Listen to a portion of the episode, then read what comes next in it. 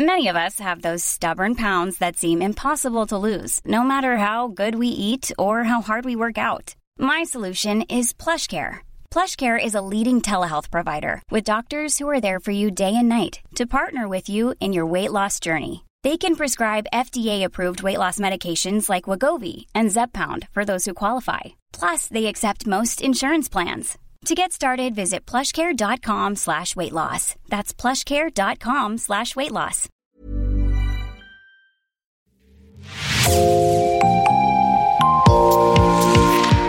Bonjour, c'est Jean Berthelot de l'Agleté de l'équipe Podcasting. Bienvenue dans l'actu dans la poche, le podcast quotidien d'actualité du Grand Sud-Ouest signé Podcasting. Podcasting, ce sont des entretiens avec des journalistes de la région, mais aussi des séries, des longs reportages et des interviews. L'épisode du jour de l'actu dans la poche vous est présenté par Myrène Garay-Coetchea.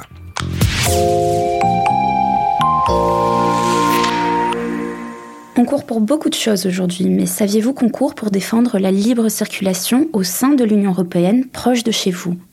Dimanche 12 mars dernier, des étudiants et étudiantes de l'Université de Pau et des Pays de l'Adour, le PPA, ont organisé une course à pied, une boucle de 11 km partant d'Andaï jusqu'à Urugne, en Pays Basque Nord, en passant par Irun, en Pays Basque Sud.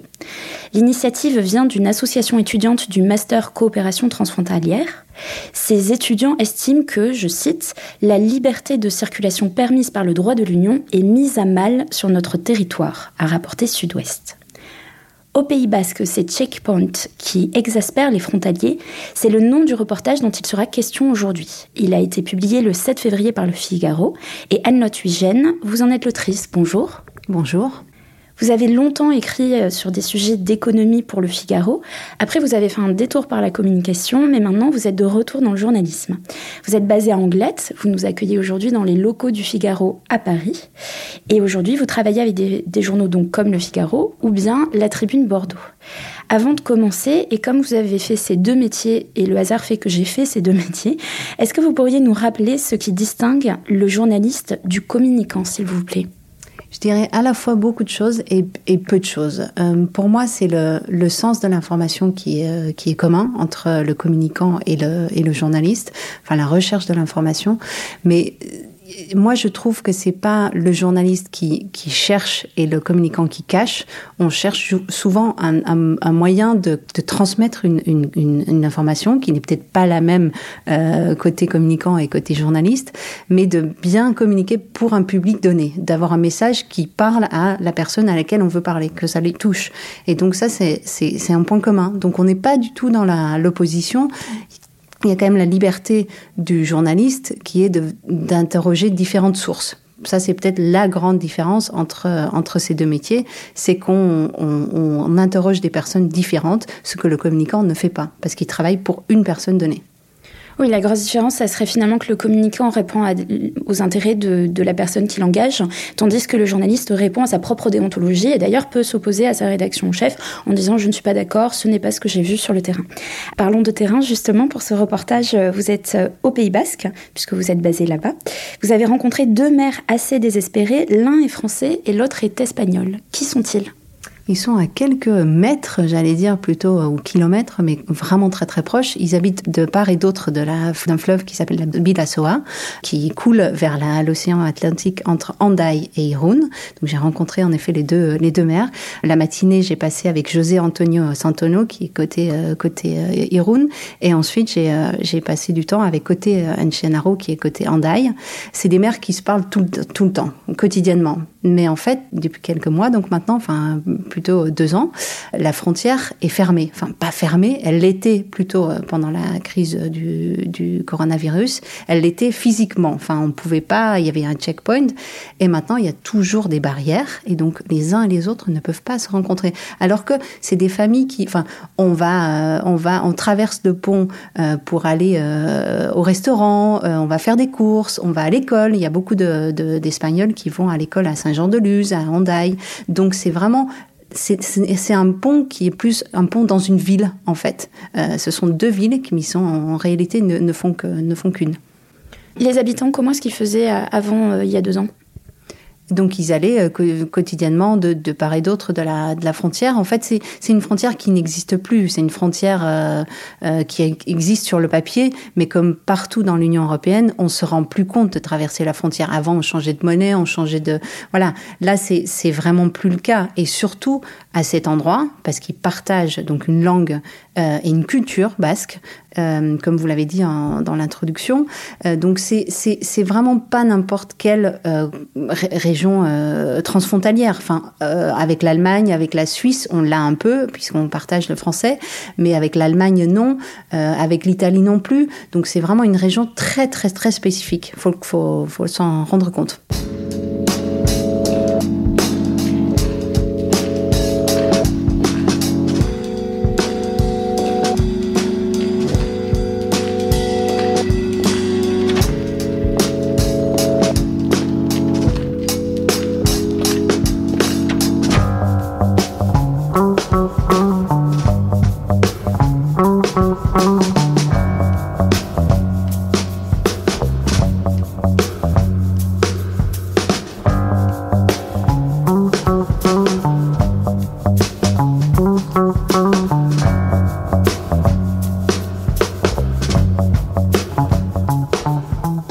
S'agit-il d'un cas isolé? Non, ce, n'est pas un cas isolé. Il y avait à l'origine neuf points de passage autorisés, donc les PP1 dans le jargon, qui avaient été fermés. Mais là, il y en a plus que quatre qui sont fermés encore. Donc il y a Andai, ce pont.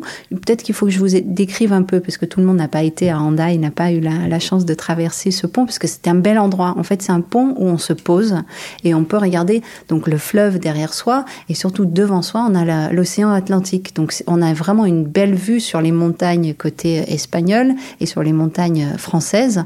Et ce pont, donc le pont Avenida, c'est le pont dont on parle dans, dans cet article, c'est un pont qui a été construit en 1914 et en fait il marquait la l'amitié entre les deux pays en fait. Euh, donc c'est un pont historique. C'est par ce pont, il y a des Espagnols qui sont venus, qui ont fui Franco, qui sont venus se réfugier en France. Il y a aussi des Juifs français pendant la guerre mondiale, euh, enfin la deuxième guerre mondiale, euh, qui sont allés en Espagne, au Portugal aussi, qui ont traversé ce pont, et également des, Portugais qui, qui avaient fui Salazar un peu plus tard. Donc c'est un pont vraiment où il y a une histoire.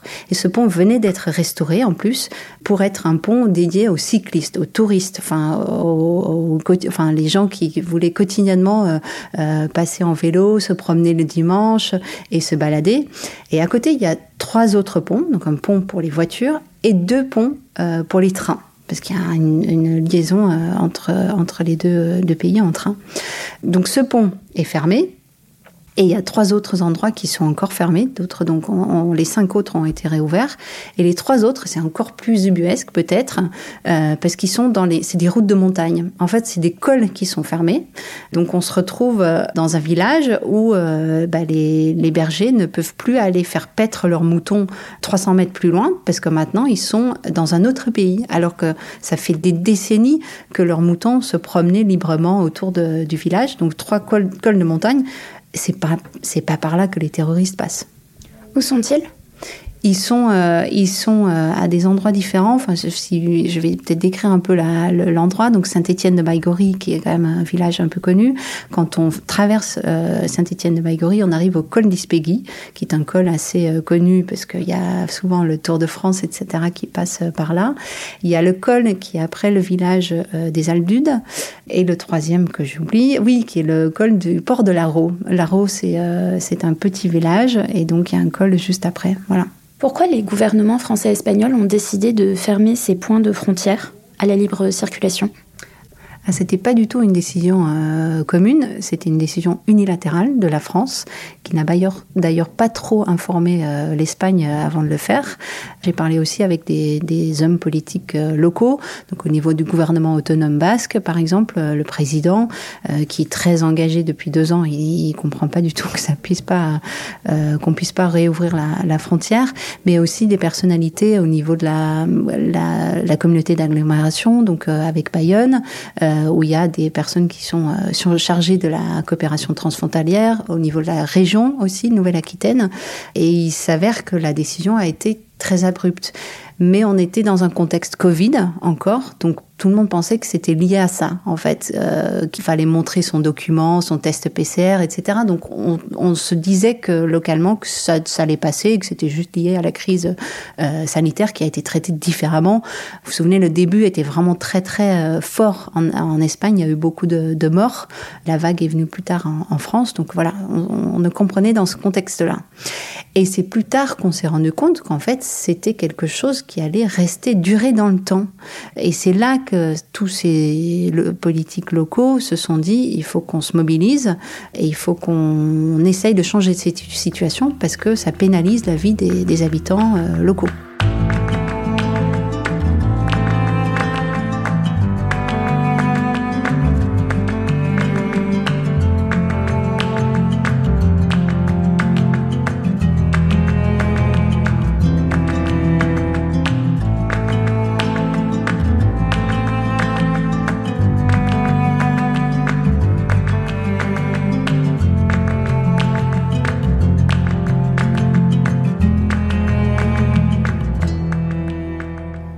Que le gouvernement maintenant euh, justifie du coup ces, ces checkpoints?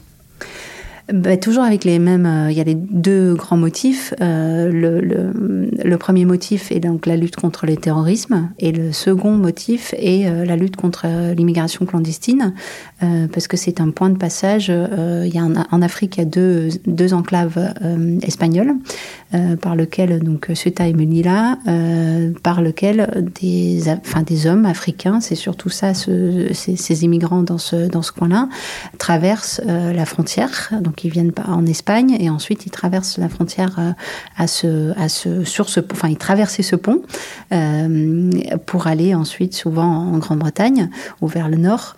Et donc il y a ces deux motifs qui, euh, qui motivent, enfin qui justifient encore, selon la France, la fermeture de ce, ces quatre points-là. On parle d'immigration clandestine. De combien de personnes est-ce qu'on parle?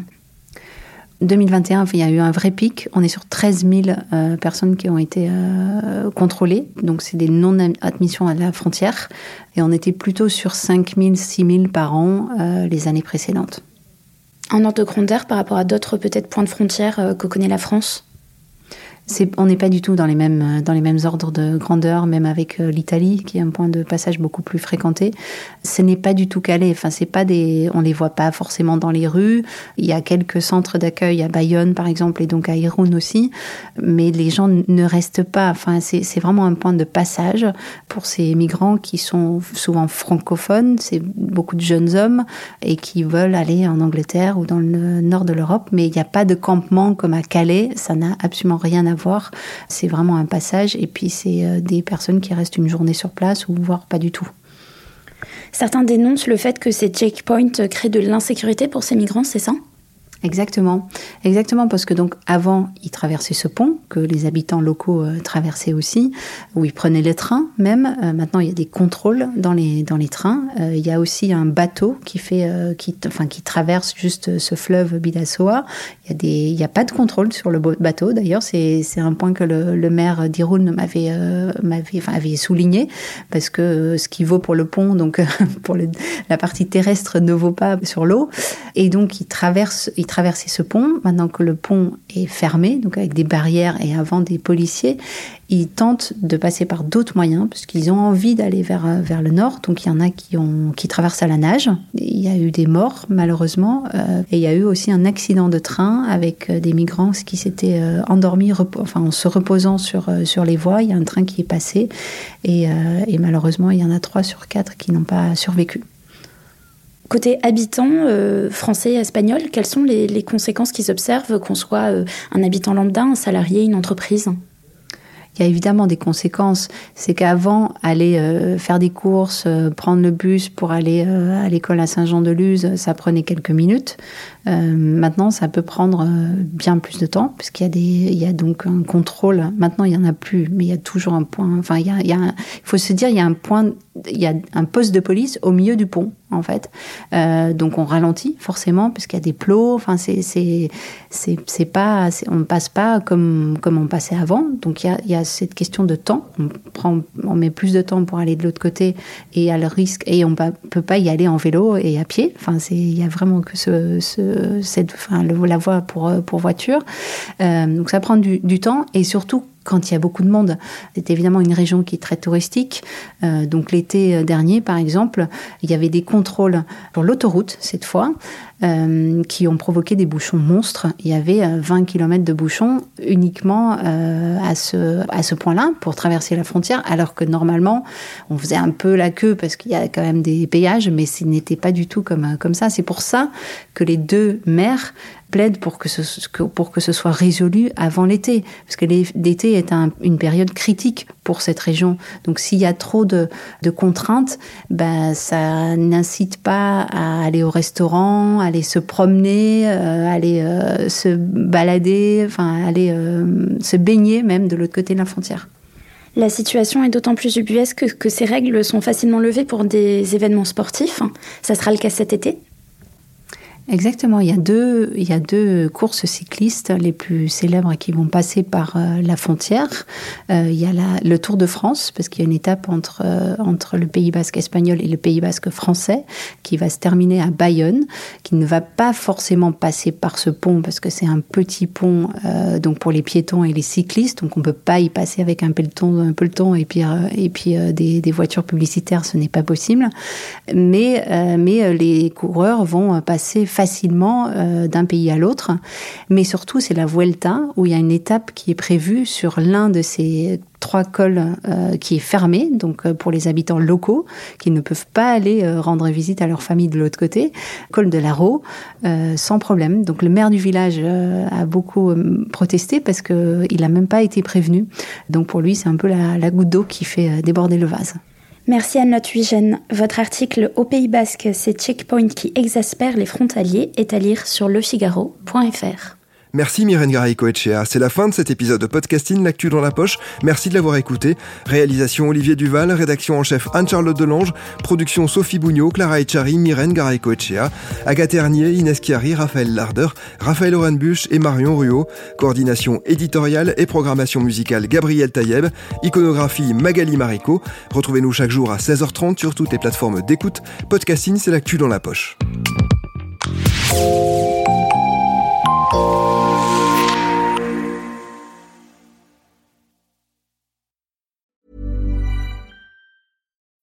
When you need mealtime inspiration, it's worth shopping Kroger, where you'll find over 30,000 mouthwatering choices that excite your inner foodie. And no matter what tasty choice you make, you'll enjoy our everyday low prices, plus extra ways to save, like digital coupons worth over $600 each week. You can also save up to $1 off per gallon at the pump with fuel points. More savings and more inspiring flavors make shopping Kroger worth it every time. Kroger, fresh for everyone. Fuel restrictions apply.